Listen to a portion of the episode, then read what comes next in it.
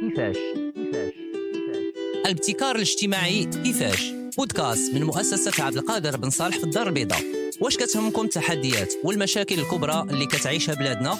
بغيتوا تسمعوا الأصوات المغربية اللي كتحمل مفاتيح التغيير الايجابي الابتكار الاجتماعي كيفاش؟ غادي يعاونكم باش تعمقوا التفكير والقدرات لمواجهة الإشكاليات اللي في المجتمع والمناطق اللي كتنتميوا لها تابعوا بودكاست الابتكار الاجتماعي كيفاش على الموقع الالكتروني www.fondation-26 ابوناو بارطاجيو وشاركوا معنا الاراء ديالكم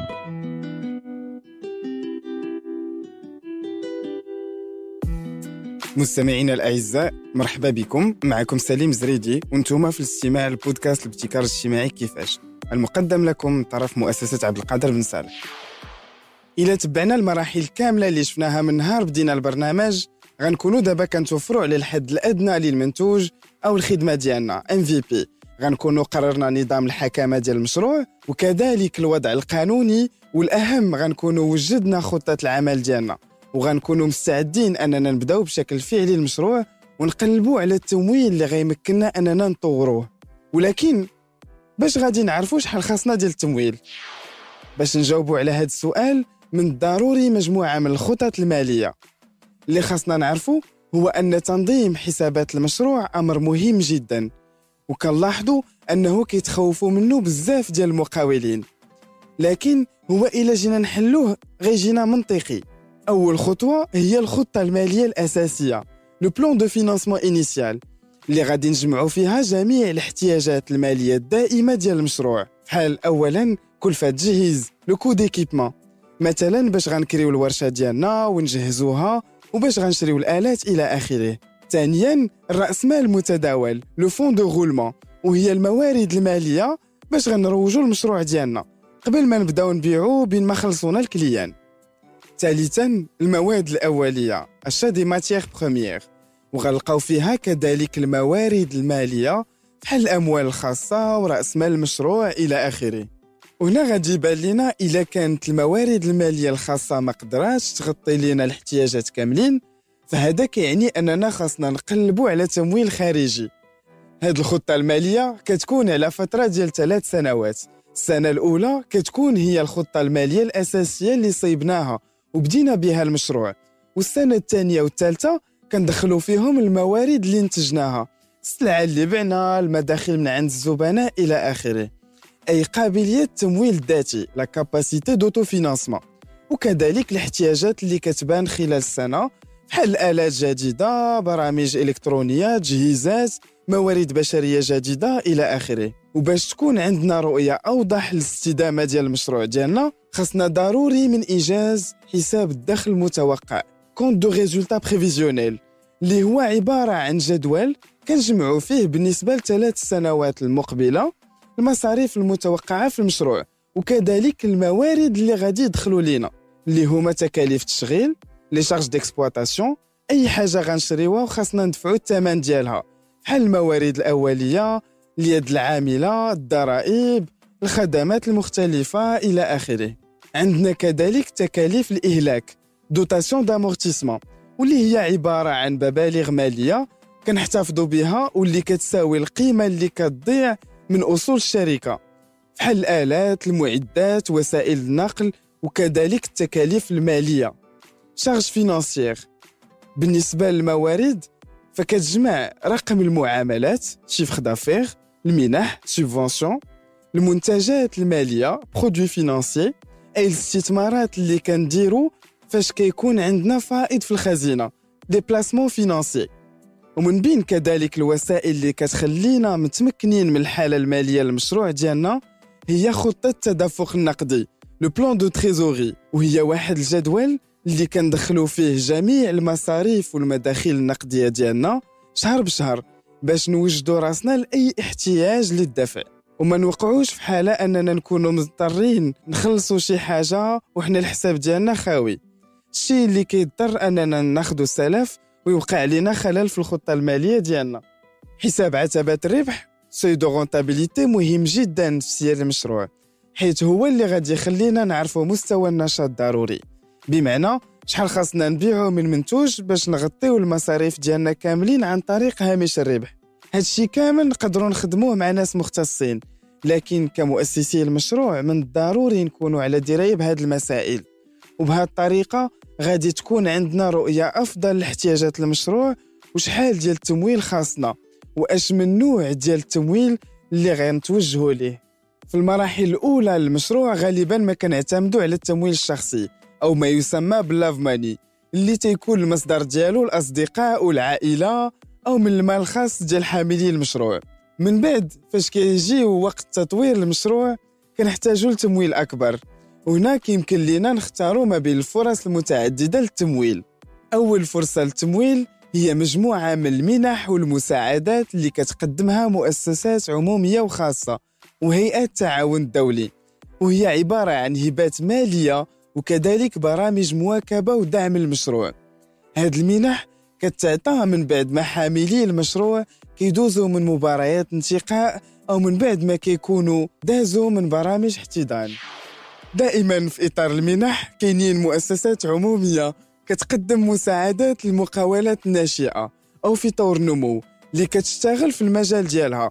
مثلا المؤسسات المعنية بالقطاع الفلاحي كتقدم منح للفلاحين باش يعاونوهم على تجهيز الأراضي ديالهم بتقنيات السقي بالتنقيط goutte à goutte. أو المنح المقدمة من طرف وزارة التجهيز والنقل لمساعدة المقاولات على تجديد الأسطول النقل ديالهم. الوكالة الوطنية للنهوض بالمقاولة الصغرى والمتوسطة. Maroc PME كتقدم منح للمقاولات الناشئة اللي عندها قيمة مضافة عالية وعندها علاقة بعدة مجالات كالصناعة، الطاقة، التكنولوجيا، الحرف إلى آخره عن طريق شبكة من الحاضنات المعتمدة. وصندوق الضمان المركزي CCG اللي ولا سميتو تمويلكم. كيقدم كذلك منح لحاملي المشاريع والمقاولات اللي صادق عليها واحد من المتدخلين المعتمدين عنده. كيقدم الصندوق كذلك قروض شرف بدون فائدة بالإضافة إلى تسبيق مالي بالنسبة للمقاولات اللي حصلت على استثمار خارجي. بالنسبة لمجال العمل الاجتماعي كتقدم مؤسسات عمومية كثيرة حلول التمويل عن طريق المنح على رأسها المبادرة الوطنية للتنمية البشرية.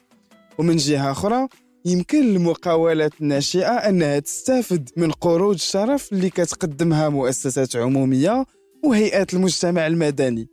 كل ما تطورت المقاولة ديالنا كل ما زادت الحاجة في التمويل. في هذه الحالة كنقدروا نلجؤوا لطلب الاستثمار اللي حتى هو فيه أنواع متعددة. التمويل الجماعي le crowdfunding أو le financement participatif هو طريقة كنطلبوا بها كمقاولين من أشخاص عاديين عبر الإنترنت أو وسائل التواصل الاجتماعي أو عن طريق منصات خاصة أنهم يساهموا في المشروع ديالنا سواء باستعمال نظام المكافأة Reward Crowdfunding أي أن المساندين ديال المشروع كياخذوا منتوج مقابل المساهمة ديالهم أو عن طريق الهبة Donation Crowdfunding أي أن المساندين للمشروع كيساهموا بمبالغ مالية في المشروع بلا ما يتسناو مقابل. وهذه الطريقة كتستعمل بزاف في المشاريع الاجتماعية والغير ربحية. التمويل الجماعي بالدين دابت كراود فاندين كيسمح لنا كمقاولين أو حاملي مشاريع نطالبوا من الناس أنه يسلفونا فلوس لتمويل المشاريع ديالنا بمقابل فائدة محددة قبل استرجاع الرأس مال كامل. ويقدر التمويل الجماعي ياخذ شكل استثمار في الأسهم. Equity Crowdfunding أي أن المساهم في المشروع كيحصل على أسهم مقابل المبلغ اللي استثمروا في المشروع. التمويل الجماعي ولا نوع من التمويل البديل. اللي بدأ كيتطور في المغرب خصوصا بعد إصدار القانون 15-18 اللي كيأطرو. وسيلة أخرى كيستافدوا منها المقاولات الناشئة وهو المستثمر الملاك. business angel وهو عبارة عن شخص ذاتي اللي كيستثمر في المشروع بشكل فردي وغالبا كيكون الاستثمار في المراحل الأولى من مقاولة مبتكرة. هذا الشخص كيقدم بالإضافة للتمويل دعم الحامل للمشروع انطلاقا من التجارب الشخصية والمهنية ديالو. وكذلك كيمكن فريق عمل المشروع أنه يستافد من شبكة العلاقات اللي كيتوفر عليها. في مجال الاستثمار دائما كتقدم لأبنائك ومؤسسات التمويل الخاصة عروض الرأس مال المخاطر capital risque وهي عبارة عن استثمار مالي كيتعطى المقاولة ناشئة بمقابل حصة من رأس مال المشروع هذا الاستثمار كيتسمى مخاطر أو مجازف. حيث في حالة أن المشروع ما نجحش فإن المستثمر ما يقدرش يسترجع الفلوس ديالو. وفي نفس الوقت إلى نجح فهو كيتقاضى عائدات الأرباح. من بين كذلك المساعدات اللي كتقدمها الدولة لتحفيز المقاولين الشباب هو برنامج انطلاقة اللي كيمكن من الاستفادة من قروض مضمونة تقدر توصل حتى المليون ومئتين ألف درهم وبفائدة جوج في المية بالنسبة للمجال الحضري و1.7 بالنسبة للمجال القروي. بالإضافة لبرنامج فرصة اللي كيطمح لتمويل 10000 مشروع خلال سنة 2022 غيستافدوا من 100 ألف درهم قرض شرف منها 10000 درهم كهبة فرص التمويل متعددة وكثيرة لكن الحاجة المهمة اللي غتساعدنا كحاملي المشاريع أننا نستافدوا منها هي أن كل ما كان المشروع مبتكر كل ما كيجذب انتباه الممولين والمستثمرين وكل ما كان مهيكل والرؤية ديالو واضحة كل ما تاقوا فينا. ولهذا المراحل كاملة اللي طرقنا لها في الحلقات الأولى من البرنامج هي أساسية لتنظيم أي مبادرة أي مشروع وأي مقاولة. تمويل مهم جدا في حياة المشروع. لكن أنني نوصل المنتوج أو الخدمة ديالي لأكبر عدد من المستفيدين أو المستعملين هو أكبر نجاح وهو اللي غادي يخلي المشروع يكبر ويتطور. شنو اللي غيخلي الخدمة أو المنتوج يوصل لأكبر فئة؟ كيفاش ننجز خطة تسويقية ناجحة؟ شنو هي أفضل طريقة للتوزيع اللي نقدر نعتمدها؟ تابعونا في الحلقة المقبلة. كيفاش؟ الابتكار الاجتماعي كيفاش؟ بودكاست من مؤسسة عبد القادر بن صالح في الدار البيضاء. واش كتهمكم التحديات والمشاكل الكبرى اللي كتعيشها بلادنا؟ بغيتوا تسمعوا الأصوات المغربية اللي كتحمل مفاتيح التغيير الإيجابي؟ الابتكار الاجتماعي كيفاش؟ غادي يعاونكم باش تعمقوا التفكير والقدرات لمواجهة الإشكاليات اللي في المجتمع والمناطق اللي كتنتميوا لها تابعوا بودكاست الابتكار الاجتماعي كيفاش على الموقع الإلكتروني www.fondation-26 بنصالح.ma ابوناو بارطاجيو وشاركوا معنا الاراء ديالكم